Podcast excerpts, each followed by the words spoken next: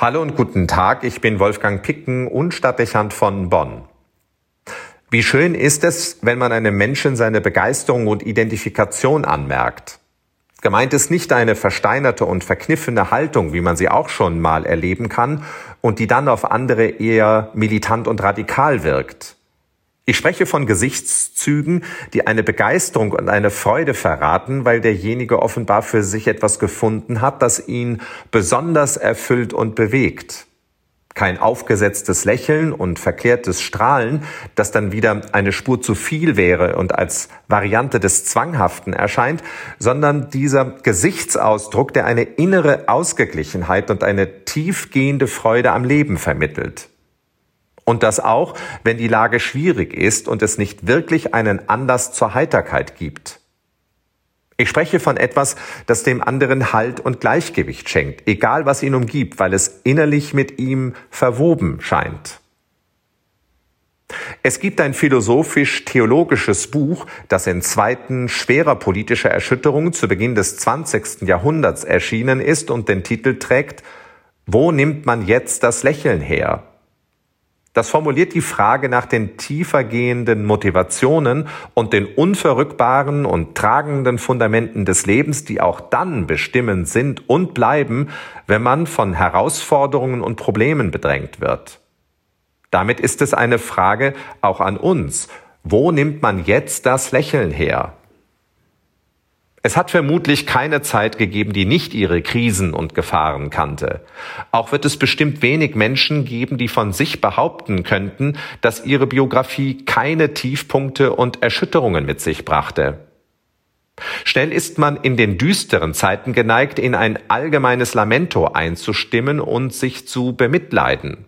Es sind die Momente, in denen wir von den schweren Zeiten sprechen und stöhnen, dass es uns gerade besonders schlecht geht. Das will in keiner Weise in Abrede stellen, dass es wirklich solche Situationen gibt oder bestreiten, dass man sie dann als bedrängend erleben darf. Es will nur in Erinnerung bringen, dass es eigentlich genau die Zeiten im Leben sind, in denen sich zeigt, wie stark die geistlichen Fundamente sind. Hier bewährt sich unsere Lebensphilosophie oder eben unser Glaube an Gott. Hier werden andere aufmerksam, ob es etwas gibt, das Freude schenkt, auch wenn vieles düster ist, das Halt vermittelt, auch wenn alles in Bewegung ist, das Souveränität ermöglicht, wenn man geneigt wäre, den Überblick und den Selbststand zu verlieren. Wo nimmt man jetzt das Lächeln her? In einem Wort der Heiligen Schrift heißt es, das Gesicht kann lächeln, wenn das Herz auch traurig ist.